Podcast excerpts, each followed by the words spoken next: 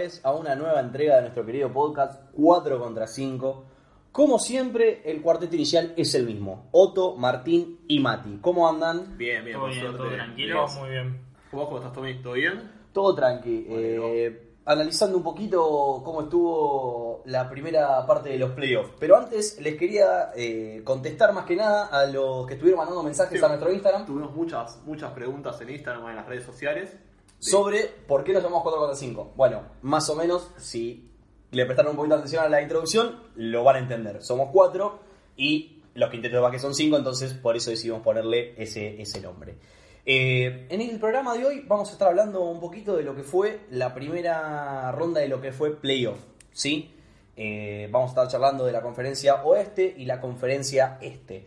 Eh, recuerden que nos pueden seguir en nuestro Instagram, 4contra5.podcast, ¿sí? Ahí estamos subiendo constantemente info sobre la NBA y particularmente esta semana, para que escucharon el podcast pasado, subimos una información específica. ¿Cuál fue?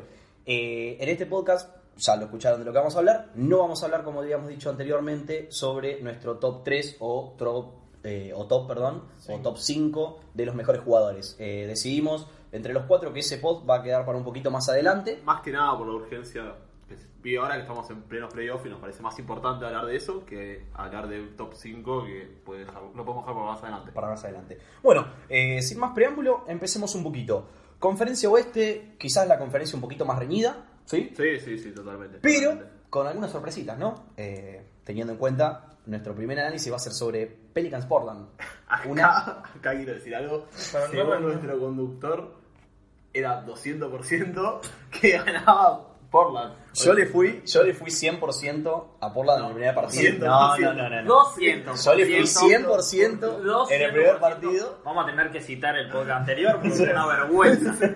Él habló un 200% y bueno, su compañerito Otto también habló. Hablaron los que ganaba No, Portland. Lo peor- Yo dije ganaba, pero tampoco dije una locura. Lo peor de esto es que si recordamos un poquito el podcast anterior, el, el que hablamos sobre los playoffs, habíamos dividido el, el cuarteto en dos partes.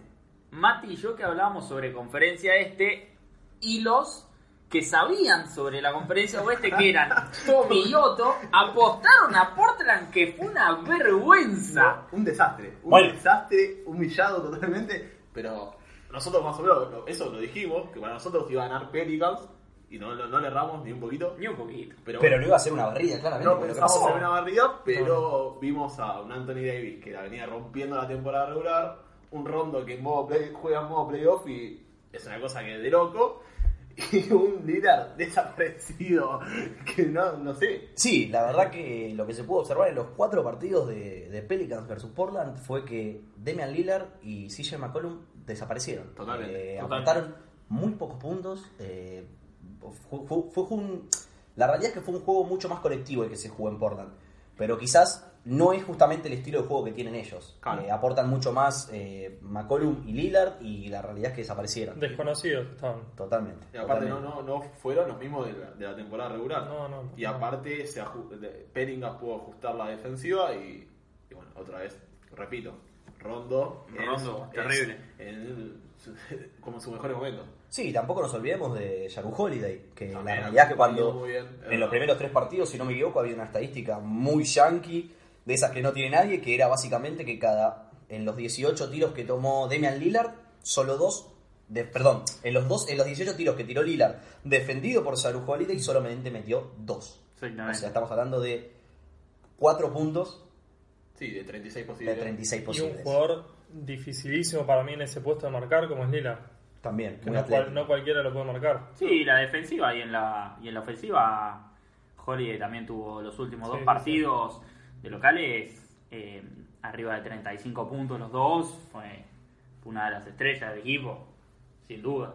Tal cual. Eh, y bueno, también teniendo en cuenta lo que ya dijimos de, de Anthony Davis y de Rondo y de Holiday, por eso justamente fue que se barrió. Y Yo- Anthony Davis, perdón, quizás uno lo esperaba. Portland no Sí. tiene un poste muy marcado, sus fuertes son Lillard y McCollum. Y Anthony Davis iba a ser un problema. Tal cual. Pero uno esperaba que Portland compensara por otro lado, con los bases, Rondo que no venía una buena temporada regular. Cosa que no pasó, en lo absoluto. Y última cosa, no nos olvidemos de Cousins. muchachos. No está de Marcus Cousins. Para O mí, sea, si estaría de Marcus Cousins, la no sé conferencia cómo- oeste tendría otro condimento especial. Otro saborcito. Totalmente. Pero bueno, eh, fue una hermosa barrida Sí, fue y una barrida. 200% quedó en el olvido. Esperemos, esperemos Son, son, predicciones, justamente nosotros dijimos que eran predicciones. Puede fallar, como dijo el Gran Tuzán. Eh, bueno, después tenemos Golden State contra San Antonio. Bueno, ahí Eh, le no pegamos fue todo. barrida, Ahí le pegamos todo, creo. todos le pegamos. eh, Sí. Quizás eh, yo en lo personal me pareció que sin le- sin Curry. sin Curry en, la- en los ulti- en el último tiempo y obviamente en la primera etapa de playoff y la cara que venía mostrando Golden State, San Antonio quizás iba a poder ser un poquito más y la verdad que no, No, le pudo sacar solamente un partido. Sacó la chapa de campeón Golden State, por eso es campeón. Es un equipo muy sólido defensivamente y ofensivamente, aunque no esté una de sus mega estrellas. Pero San Antonio para mí hizo lo que pudo. Más no podía hacer, ¿eh? no se le podía pedir más. Sí, la gente, eh, la gente de San Antonio, lo que uno veía era que estaba contenta, eh, sabía, sabían lo que se venía, se veía, se venía Golden State, que el año pasado los había barrido 4-0, que San Antonio no estaba en uno de sus mejores momentos y la gente cuando San Antonio respondió con, con un partido ganado se fue contenta de la serie, sabiendo que se iban a un quinto partido en Golden State donde ya no había muchas posibilidades. Aparte el problema que tuvieron en el medio, el fallecimiento de la esposa de, de Pop. de Pop. eh, fue Un Tony Parker que volvió de una lesión también. También, no, sí, sí. Fue, Parker, fue una, una serie difícil para San Antonio. Para mí no pudo dar más de lo que dio. Y era muy previsible que Golden State saque la chapa como la sacó y juegue como Sí, jugó. sí, tal cual. Yo, yo ya, como ya dije antes, en mi opinión, yo pensé que San Antonio quizás iba a dar un poquito más, pero bueno, me equivoqué. Estuvieron muy sólidos. Thompson, estuvo muy sólido Green, Igual, KD, Durán siendo Durán. increíbles, serie increíble. Sí. Tercer paso, Houston, Minnesota. Y bueno, acá quizás podemos hablar un poquito más porque El MVP con. El MVP. El MVP con. No, no, no, Matías, no metas comillas porque es MVP. Con las comillas. Ya está decidido. MVP. No, no ya está está decidido. La gente ha hablado. La Matías. gente no ha hablado nada. Eh, bueno, bien, bien Houston. eh, pudo hizo lo que tenían que hacer. Primero Ah, contra sí, octavo, no sé cual. otra cosa. Eh, igual le costó un poquito los primeros partidos. Sí, Sí. el primer partido estuvo ahí a dos puntos, Minnesota, que podría haber ganado, unas complicaciones, pero bueno. Sí, la realidad es que, en mi opinión, yo pensé que Houston iba a estar muchísimo más sólido en, en relación a, a- a cómo se enfrentaron los partidos. Y si yo fuera en lo personal fan de Houston, en los primeros dos partidos me hubiese preocupado bastante. Eh, más que nada por la actuación, no en general, no global, eh, sino la actuación particular de Chris Paul y de Harden. Eh, si, no, si mal no recuerdo, sobre el final del primer partido, Chris Paul tiene casi un error de jugador de Premini revoleando una pelota, faltando nada y estando muy cerca. Que de casualidad creo que la tomó uno de los jugadores de Houston, no recuerdo muy bien quién fue, y sacaron una falta que lo salvó, la verdad. Pero Ponía en riesgo el primer partido. claramente. tal cual, corrían riesgo el primer Y de partido local. y de local, justamente, que es una cosa muy importante Igual en tampoco la hay NBA. que olvidarse, de, aparte de las actuaciones muy buenas de Harden y de Chris Paul, de Capela. Capela está en un nivel muy alto, muchos rebotes por partido, Sí, sí, sí. aporta con puntos y es un jugador muy importante, muy importante. Sí, Capela hizo muy bien su trabajo, bajar rebotes, molestar eh, a Carl Anthony Towns, que es un gran desaparecido. Yo creo que eso era lo que se esperaba de Capela. Era, bueno, tu trabajo en esta serie es molestar a Carl Anthony Towns y que pueda hacer lo menos posible. Y Capela se lo comió crudo prácticamente. Sí, sí. Sí, sí, pudo aportar muy Apareció poco. un, un partido nada más, que fue creo que el partido que ganó Minnesota, pero la verdad que era eh, más que esperable este resultado. Por suerte también le pegamos acá los, los cuatro. Sí, sí, sí. No habíamos arriesgado mucho, digamos. Sí, no, no, no, no, a ver, era primero contra el octavo, yo creo que tampoco había mucho Sí. para agregar. eh, No.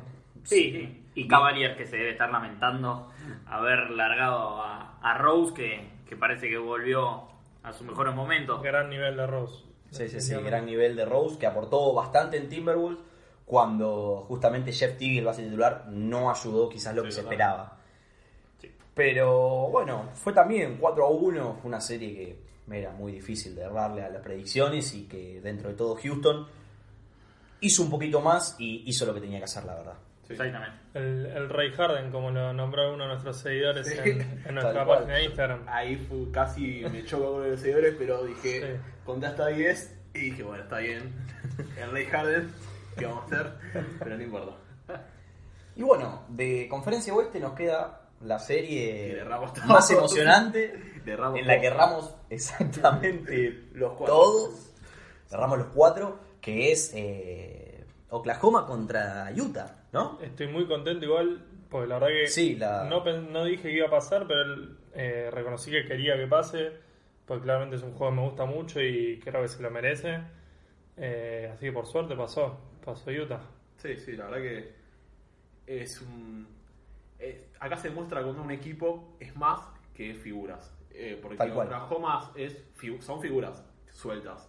Eh, Westbrook, Animal, George, Anthony. Pero jamás se pudieron complementar como, como se tendría que haber complementado. Y Utah mostró un nivel de equipo muy fuerte y lo pasó por arriba. Lo pasó por arriba. Con Sí. un Mitchell que jugó como un veterano, un Ricky Rubio que hasta metió un triple doble.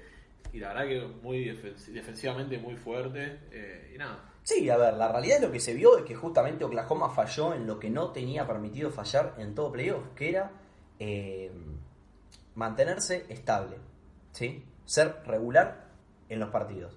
Que justamente fue lo que le criticamos del resto de la temporada. Tenían tres estrellas, como son Paul George, Westbrook y, y Carmelo Anthony, que nunca se pudieron llegar a complementar del todo, tuvieron pequeños destellos, partidos, series de partidos donde ganaban, después perdían varios, y fue lo que pasó en playoff. Eh, el primer partido ganaron, Paul George funcionó, pero de repente en el segundo partido Utah lo gana.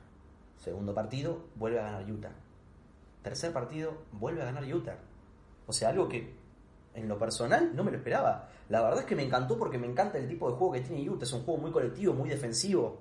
Salvando las distancias, tiene un juego quizás parecido a lo que era un, un- el mejor, uno de los mejorcitos San Antonio, ¿no? Donde cada jugador tenía su especialidad y la hacía muy bien y contribuía al equipo con eso y por eso les daba frutos y por eso ganaban campeonatos. Un estilo europeo también moviendo Tal mucho cual. la pelota hasta encontrar el tiro solo, Sí, digamos, el tiro, tiro libre. libre. El tiro libre, sí, totalmente. Aparte, perdón, es un equipo. Acá estamos diciendo lo mismo, que es un Sí, equipo. sí, sí, y cuando un equipo juega como tal, pasan estas cosas. Totalmente. Y, eh, a mí Utah me encanta. Me encanta el equipo. eh, me encantan los jugadores que tiene, las individualidades que tiene. Espera, decir ahora que estás enamorado. Yo estoy Sí, enamorado, estás enamorado de estoy Mitchell. enamorado de Donovan Mitchell. Es una bestia. Y en cinco años van a estar todos diciéndome: Martín tenía razón. Donovan Mitchell es una bestia. Dudoso. Una bestia. Ah, es una bestia. Es una bestia. No, no, es un buen jugador que como ya un dijimos aporta puntos Un y pibe de 20 años, estamos hablando que es un, pibe, un chabón de 30 Sí, sí. años, un pibe de 20 años que metió y metió y metió. Sí, No, y durante toda la serie, durante toda la serie lo estuvieron comparando con el año rookie de Michael Jordan. O sea, la cantidad de puntos que hacían, eh, lo comparaban constantemente con Michael Jordan, que no había ningún jugador que hiciera arriba de 35 puntos desde hace 40 años Bueno. en su año rookie. No, y la verdad es esa. Ricky Rubio la, la rompió y, y otra estadística como dato al viento es eh, de los cinco titulares que tiene eh, Utah, eh, Rudy Gobert, Donovan Mitchell, Ricky Rubio, Ingles, Crowder, eh, ninguno de esos en su vida fue un All-Star. Entre el tridente de Oklahoma suman 27 apariciones en All-Star. Como para tirar un dato. Wow, Así wow, todo. Sí. Así todo, sí, sí. No, pero es como venimos diciendo, un equipo es más que figuras. Sí, al comienzo quizás empezó un poquito más parejo, los dos primeros partidos en Oklahoma estuvieron más reñidos, pero cuando la serie se fue para, para Utah fue un paseo. Sí, a ver, convengamos que Utah le sacó un partido importantísimo en la cancha de Oklahoma, Sí, que fue el segundo, que es un partido clave, y después ganó los dos que tenía que ganar en su casa. Exactamente. Le quedó un después un, un quinto partido, Que casi lo gana, pero apareció Westbrook Que casi- modo tal cual. mega estrella metiendo 45 puntos. Mo Westbrook. modo Westbrook, tal cual, Y, y, le salvó las papas a ese partido de, de y le dio una chance más a Oklahoma. Y en ese partido se ve un poquito la inexperiencia del equipo de Utah, porque estando en unos playoffs y con un partido 20 puntos arriba, en el tercer cuarto Para cerrar la persiana.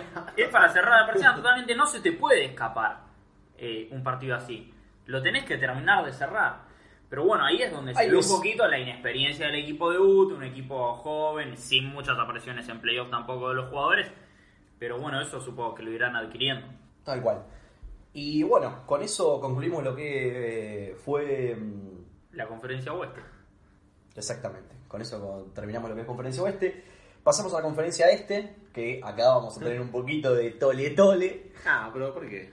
Y porque eso, porque tenemos problemas como Matías. Porque tenés un poco de problema con LeBron James, me parece. No, no, eh, Martín está enamorado de, de Donovan Mitchell. Yo estoy enamorado de LeBron James, lo digo públicamente. Yo estoy enamorado de cualquiera que le gane a LeBron James. Uh, un anti-LeBron. Anti-LeBron. Bueno, pero esperemos un poquito para LeBron. Hablemos más que nada de lo que fue el primer equipo que pasó a semi de conferencia, ¿sí? Filadelfia. Filadelfia que le gana a Miami 4 a 1. Sí, acá. ¿Sí?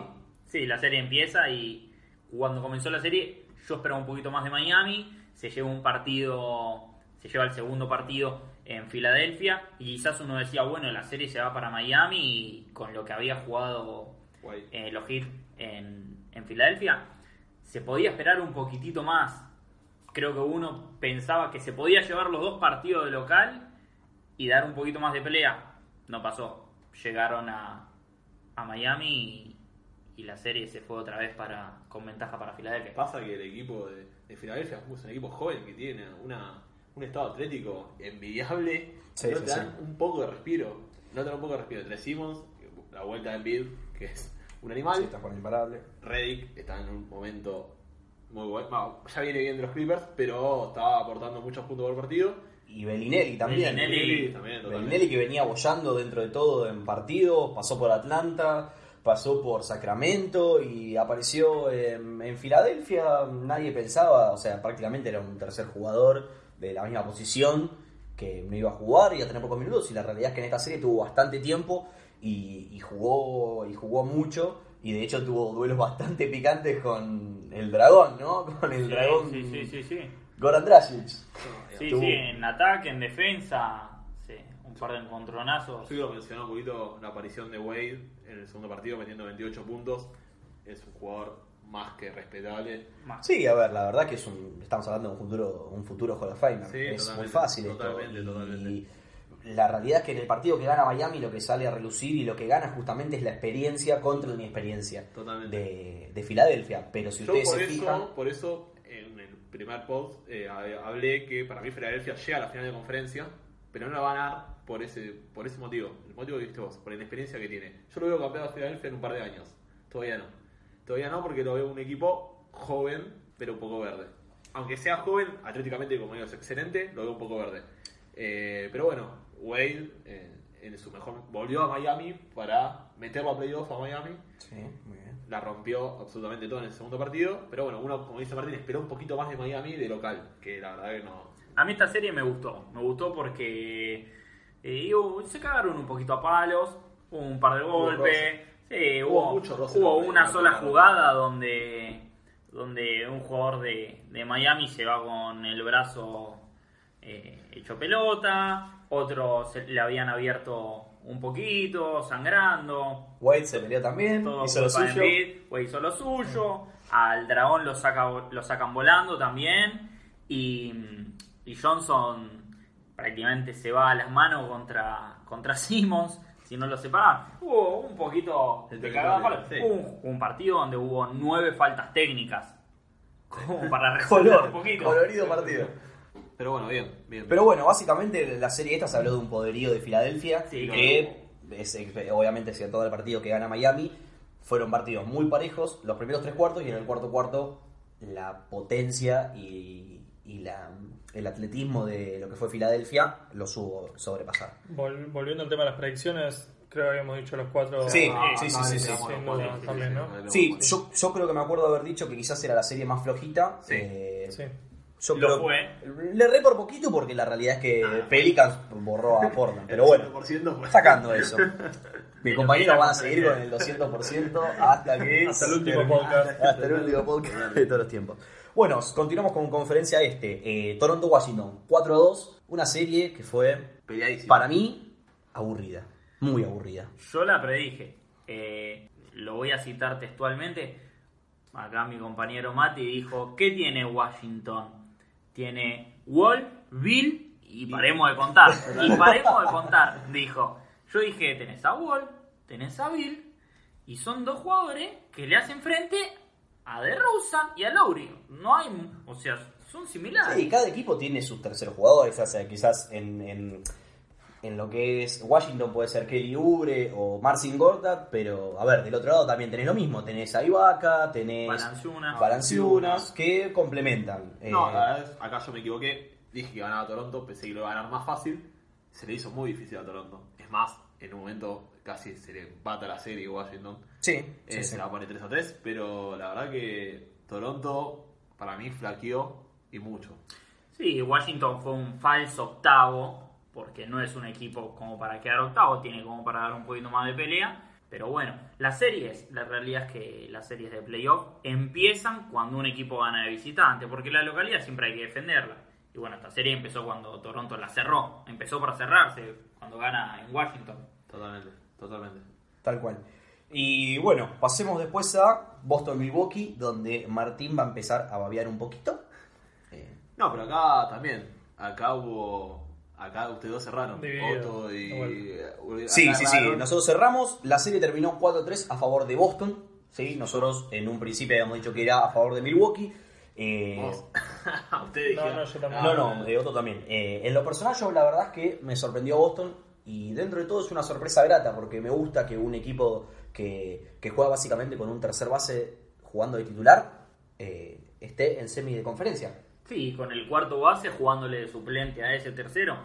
Shane Larkin jugó los primeros partidos hasta que volvió Marcus Smart. Jugaba 20 minutos. Te Es- encanta vos. A mí me encanta Boston. ¿Qué querés No, que te diga? Larkin, no, Larkin. No, no, Larkin, Larkin es lo posible que no juegue más. Está bien, el- bueno, el muchacho viene a jugar en Europa y jugó 20 minutos en una serie de playoffs. Hizo lo que pudo.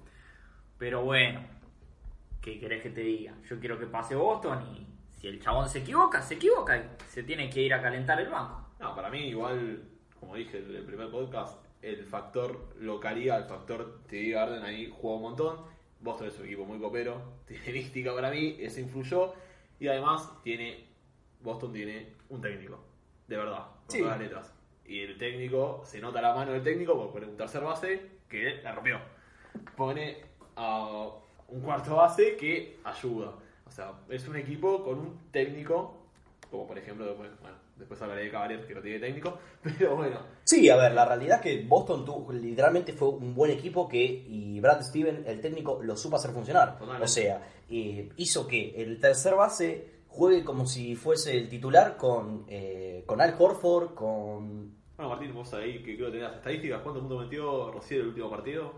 En el último mete 26 puntos, Claro. arriba de 10 en el último cuarto, donde se despierta, si no me equivoco, mete 3 o 4 triples en el último cuarto, uno tras otro, uno tras otro. Y ahí fue cuando lo mandó a dormir a Milwaukee. Ahí te das cuenta que un tercer base mete 26 puntos en un séptimo partido de playoff. Y te das cuenta que ahí también la mano del técnico donde lo motiva y lo hace jugar de esta manera. Totalmente. A mí, eh, Terry lo sigo un poquito desde, desde hace dos años, que ya venía jugando algunos minutos en Boston y, su trabajo, bueno, obviamente era mucho más limitado, sus minutos eran menos, entraba, metía uno, dos, tres triples y, eso era todo. Se puso el equipo al hombro prácticamente, pero mucha ayuda. Tenés al Horford que es un All-Star, Jalen Brown que fue estuvo entre, no me acuerdo si fue el segundo o el tercer pick de hace dos años, tenés el tercer pick de- del último año, tenés un equipo más o menos como para dar una Sí, peleita. pero que si tuviera las figuras que están lesionadas sería otro cantar. Sí, o sea, respondió para mí más que bien a la pérdida de dos de sus dos estrellas. estrellas, sí. sí, total. Totalmente, pero por ejemplo, si estuviesen eh. Gordon Hayward y Kyrie Irving, Jalen Brown no te juega 35 minutos y no mete 30 puntos por partido como hizo, tampoco. Pero te aporta 15-20 y está es más que loable en un equipo donde ya Kyrie Irving, Al Horford y, y Hayward se van a meter el equipo al hombro. Sí, sí, sí. Igual yo también creo que, si bien muy bien eh, Boston. Rosier, muy bien Boston, Hay que hablar de convengamos Milwaukee. que, claro, hay que hablar de Milwaukee también. Eh, Hubo muchos desaparecidos en Milwaukee. convengamos que Bledsoe... ¿Quién es Bledsoe? Sí, sí, o sea, la verdad es que la pregunta es... Parker, ¿quién es Parker? a la misera. Sí, la verdad que la pregunta es ¿quién es Bledsoe? Porque, como decía, eh, cuando la serie iba 2-0, le preguntan justamente a Bledsoe después del partido eh, si le fue difícil. No me acuerdo bien cómo era, pero creo que le habían preguntado cómo se había sentido marcando a, justamente a Terry Rozier, o si le había sido difícil marcar a Terry Rozier. Y ninguneándolo, dijo, ¿quién es Terry Rozier? Y Bueno, mamita ahora, querida. ahora, Westbrook hizo lo, perdón, que vuelva a la conferencia este, pero Westbrook hizo lo mismo con Ricky Rubio. Después de un partido dijo, a esta mierda la voy a marcar yo, y le pintó la cara otra vez. O sea, me parece que las declaraciones del primer partido no sirven mucho. Sí, hay que, hay que cuidarse con lo que uno dice porque el básquet es da revancha y muy rápido. Sí, lo que tuvo a favor Milwaukee fue que los primeros dos partidos, sin ir más lejos del primer partido, se va a tiempo extra. El segundo partido Boston lo gana ahí, sobre la chicharra prácticamente. Eh, Bledsoe tira la de quien es Terry Rozier.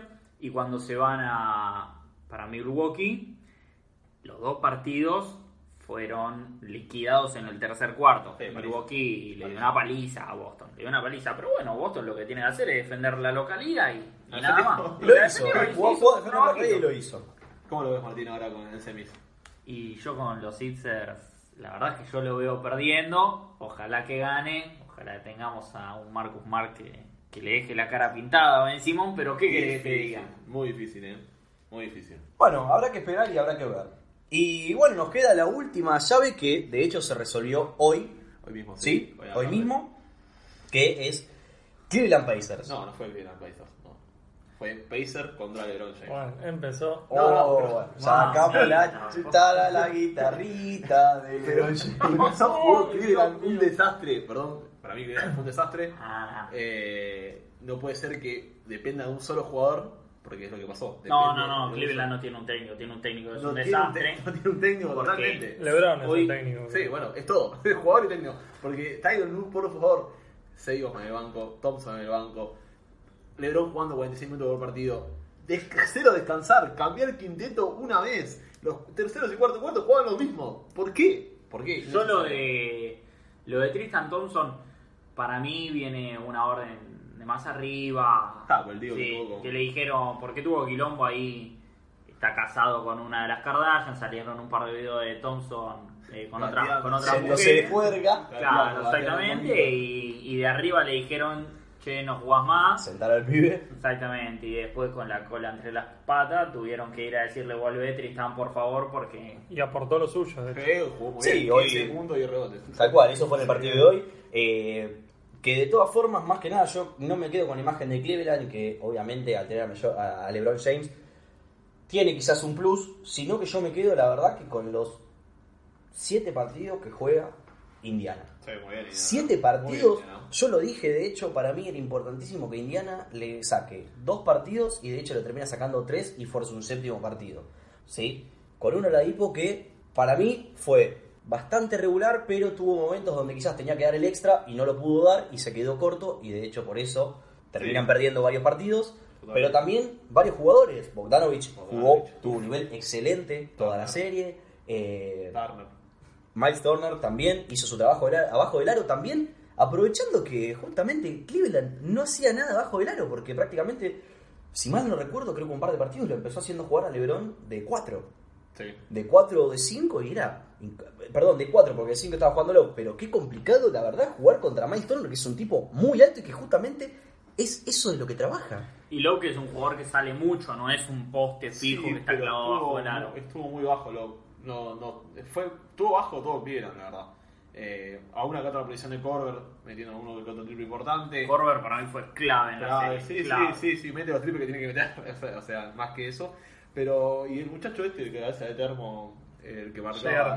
No. No, no, el que, el que marcaba. LeBron. Ah. El cabeza de termo este que se dedicó toda la serie a querer sacarlo de la casilla de LeBron. No es nada nuevo igual. No lo logró, Ya. porque toda la- todos los partidos. Yo creo que lo- ojo, eh, justamente lo logró, lo hizo sacar un par de faltas. Eh. Stephenson Sí. los, los saca un par de faltas. se dedicaba más a jugar, que tiene un muy buen juego, iba a sacar un poquito más. Se dedicó a terminar toda la serie y LeBron le pintó la cara a toda la serie, hasta metió arriba de 30 puntos por partido. Igualmente pintándole la cara a toda la serie fueron a 7 partidos, así Sí, que pero- mucho no le pintó la cara. Pero De jugó hecho, solo, yo- sí. Jugó solo. No importa. Tengo la estadística Es que no le gusta a Mati, como para traer otro condimentito a la mesa. Si sumamos los 7 partidos, Pacers le gana en puntos a Cleveland 704 a 664. ¿De qué te habla eso? De Ah, que bueno. Cleveland gana cuatro partidos. Ninguno de los cuatro partidos gana por más de 5 puntos. De hecho, el primer partido que gana y el tercero lo gana por 3 puntos y el segundo que gana y el último, justamente el de hoy, lo gana por 4. Sí, el, el partido, el tercero que gana, lo gana al final con un triple sobre la chicharra de León, que ese partido estaba perdido. El primer partido Este partido estaba totalmente perdido. Bueno, tapa. Una tapa faltando Hola, 11 Dipo. segundos, un triple faltando sobre la Que para mí fue goaltending, pero fue bueno. goaltending. De hecho, lo confirmaron que fue Los goaltending. referees lo confirman después. La NBA lo confirma después que fue un goaltending. Ah, llorar el campito. Pero bueno, es una lloradera del campito, como dice Mati. Y el primer partido, no sé si lo tienen un poquito en mente, Oladipo erra tres triples en el último minuto, en los últimos Sí, 60 sí, sí, segundos, sí, erra tres triples. Cuando Cavaliers estaba tres puntos arriba y uno lo veía y decía, de tirar, nene". no, no tires más o, o metésela a Mike Turner abajo del aro o hace otra cosa. Y O quedando tres segundos a como para... Dásela a- Sí, a ver, quizás una de las cosas, quizás una de las cosas más criticadas a, a Oladipo fue justamente de eso. De Quizás no te, no sé si es exceso de confianza, porque Sí. para mí, para ser una estrella justamente lo necesitas eso. Pero quizás en el momento donde estaba más complicado, donde había que pensar un poquito más, el tipo tiraba de tres y quizás no estaba en su mejor noche de tres. No, no estamos hablando quizás de el, El el tercer sexto, partido. el sexto partido, El que es cuando fuerza el, Indiana, séptimo, sí, que lo va a Indiana, que la verdad que lo 100%. comento aparte, ¿no? Yo a los chicos cuando lo vi, vi los primeros dos cuartos, eh, Oladipo creo que estaba 4 de 4 en triples Sí, y le sí, dije, sí. hoy el partido lo pierde Indiana por los triples de Oladipo y justamente pasó lo contrario. por 30. Ganó, no, no, ganó por... No, no, 200%. no, no, no, no. Yo lo que me refería es que los partidos que había perdido eh, que había perdido Indiana, perdón, fueron justamente porque quizás Oladipo forzaba esa situación de triple. Entonces yo lo que pensé es que analizándolo como habían sido los otros partidos, si seguía con esa tesitura de bueno, estoy tirando bien, sigo tirando cuando estemos abajo, liga va a ver complicada. Yo lo que tengo entendido es que el coach de los Indiana Pacers, no se me viene a la cabeza el nombre, la bajada de línea que le hace a los jugadores es justamente, vamos a hacer eh, fast break, jugadas rápidas, Sí, quiero que lleguemos, que lleguemos y tiremos de tres. Si antes de los 20 segundos, eh, si antes de los 4 segundos de posición, cuando todavía restan 20, podemos tirar de tres, tiramos. Pero si si vemos que no, jugamos. Ese juego no está mal porque un Cleveland que te- tiene, mantiene un mismo quinteto todo el tiempo porque el técnico no lo saca, lo haces cansar. Sí, sí, jugás al de desgaste. al desgaste y lo que pasaba, porque LeBron James terminaba agotado los partidos. Sí, fue Sí. una jugada inteligente para mí. Llegar a un séptimo partido contra Cleveland. Sí, Sí, a ver, repi- repito lo mismo que dije en el podcast, en el podcast pasado y repito lo mismo que dije ni bien empecé a hablar del- de, de esta serie. O sea, para mí era importantísimo que, que justamente Indiana le sacara por lo menos dos partidos. Yo estaba convencido de que iba a ganar Cleveland porque tiene, tiene mucha más experiencia quizás contra el joven equipo de lo que es Indiana. Y le sacó tres. Y para mí eso va a ser clave quizás en, una se- eh, en la serie que le toca ahora a, Cleveland, ¿sí? Contra vos, eh, perdón, contra Toronto. No sé muy bien qué puede llegar a pasar porque la verdad es que me decepcionó Toronto a nivel juego, pero para mí si Toronto venía con el nivel que tenía en temporada y Cleveland justamente venía de jugar un séptimo partido o un sexto, como yo había predicho, iba a ser una serie más que emocionante. ¿Por qué? Porque no le iba a dar el cuero a LeBron porque no puede jugar 45 minutos. Y lo que No tiene jugar. lo que tiene Toronto es la localidad, porque los primeros dos se juegan en Toronto y el séptimo de llegar a un séptimo juego también se cierra en Toronto. Quizás a LeBron no le influya mucho porque es un jugador experimentado, pero al lado de LeBron hay cuatro jugadores y cinco suplentes más que jugar un séptimo juego de visitantes Sí, le pues, puede llegar a influir. Totalmente. Además, un desgaste que viene de una temporada ya de 82 partidos. O sea, volvemos a recordar lo que dijimos en el podcast anterior. Eh, la primera vez, ¿no? Si no me falla la, la estadística. sí, sí, sí, deben la jugar primera partidos. Sí, sí. Con las estadísticas también superó a Scottie Pippen en, en más robos en, Sí. en playoff, robos, la historia. Sí, primero, se ubicó primero, digamos. Sí, sigue rompiendo récords. Una bestia. Sí, sí, debe ser el primer No, jugador no, también no, que no. sale en el tercer cuarto para ir a meterse eh, a una cámara hiperbárica o donde haya ido para poder volver para el cuarto cuarto porque no, pod- no podía jugar más. El primer jugador Sí. que se tuvo que tomar tres Gatorade y comerse una manzana en menos de 30 segundos porque no podía jugar Hoy más. terminó, hoy terminó el partido y dijo, me quiero ir a mi casa, estoy cansado, me quiero ir a descansar. Sí, sí, hoy le agarró un calambre y le dijeron, tomate tres Gatorade, comete una naranja y volvete a meter adentro de, de la cancha, porque tenés que ir jugando, papá. Yo creo que se va a notar, lamentablemente, para Cleveland. Eh, tarde o temprano se va a notar. Así todo igual lo sigo viendo finalista Cleveland de la conferencia este. Y lo, veo, lo sigo viendo eh, campeón de la conferencia este. Pero bueno, bueno, eh, bueno. Me parece que pusimos all in. bueno, pero por ahora, tranquilo, pasito a pasito es esto. Para mí lo que hoy hizo que Cavaliers despegara fue cuando sale LeBron. Y sí. Cuando sale LeBron, Cavaliers se despega porque LeBron estaba descansando adentro de la cancha y estaban jugando con cuatro jugadores y medio, porque después de 36 minutos de juego no podía seguir jugando al mismo ritmo No, del bueno, primer yo cuarto. sigo sosteniendo que el problema de Cavaliers es el técnico. El técnico es un desastre, pero bueno. Bueno, y con esto terminamos más que nada el análisis de lo que fue primera ronda. Eh, Yo les quería proponer un juego de decir para ustedes cuál fue la sorpresa y el equipo fracaso de cada conferencia. Eh, si quieren, ¿les parece bien? dale, dale. Vos, Soto. uno. Sí, sí, sí, vamos uno por uno. Vos, Soto, eh, uno y uno. Yo creo que en el oeste está para mí más que claro. La decepción vendría a ser Oklahoma. Si bien a nivel equipo nunca me, me transmitió mucho, pero bueno, las individualidades, las individualidades perdón, pesan mucho en general. Y la sorpresa, para bien, en mi opinión, es Utah. Simplemente. Bueno, eh, a ver, para mí la decepción, y se la voy a poner directamente a un jugador, es eh, el Cat. Eh, Towns, para mí fue la decepción, ¿sí? Porque Paul George y Carmelo Anthony no venían de una temporada regular buena, se esperaba algo para la temporada regular, ya ahí no lo dan. Así que ahí ya empezaron mal. De Karl Anthony Towns se esperaba una buena serie de playoff y que se comiera a capela, no lo hizo. Y la sorpresa, bueno, obviamente es Utah, el equipo entero, no se la voy a dar a ningún jugador para que no me digan nada, el equipo entero y sobre todo Ricky Rubio. Bueno. Ricky Rubio que él la descoció. se le dice un jugador. Se lo doy al equipo entero. Ricky Rubio me sorprendió un poquito, pero Ricky Rubio, eh, pero Utah hizo Bueno. lo que tenía que hacer. Para mí la decepción o el fracaso de la conferencia oeste fue claramente Oklahoma. Eh, y bueno, y la sorpresa fue Anthony Davis en un gran nivel. Aunque ya venía en gran nivel, pero pudo barrer al 200% de Tommy. Así que muy bien. muy bien. Vos, Tommy, que... Eh, yo creo que lo- los dos mayores fracasos. Perdón. eh, Los fracasos yo creo que hay dos muy grandes. Eh, uno es, como dijo Otto, es clave, que es Oklahoma para mí. Que si bien, como ya dijo Otto también, no venía una gran temporada, yo pensé que por lo menos con sus individualidades iba a poder hacer algo más contra, la verdad que Utah, que en mi opinión era un equipo joven que proponía poco, o sea, poco, o sea, no proponía grandes cosas. Era un equipo quizás que iba a ser un poco más duro, no lo iban a barrer, pero tampoco iba a ser la gran eh, sorpresa. Y la sorpresa para mí es, eh, sí, también Utah. Utah, para mí fue, la verdad, era un equipo que yo no esperaba que haga este tipo de, cosas. O sea, si bien Oklahoma no jugó al nivel, demostraron que son un equipo que puede defender, que puede atacar, que cada jugador tiene su rol y que cada jugador sabe lo que puede hacer. Y eso es importantísimo hoy por hoy en la conferencia oeste. Totalmente. Yo le quiero dar un toquecito a Playoff Rondo. Pensé que lo iba a nombrar alguno de ustedes, pero bueno, a mí me gusta mucho eh, Rondo, un jugador que tiene partidos donde mete abajo de 5 puntos y arriba de 15 o 20 asistencias. Es una bestia, que Gretia es un base puro. Sí, totalmente, de los pocos que hay. Y bueno, vamos a la conferencia este ahora. Conferencia este, como es- otra vez, Otto. Dale. Eh, voy a empezar por la decepción. Cleveland. Para mí Cleveland.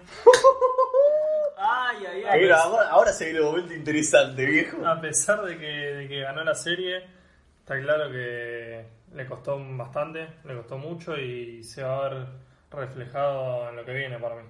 Y la sorpresa, yo se la voy a dar a Boston. Si bien eh, está claro que tuvo una temporada excelente, yo esperaba menos, esperaba que se sienta mucho más tocado con, con las bajas sumamente sensibles que tuvo. Eh, Y la verdad que me, me sorprendió para bien, por suerte.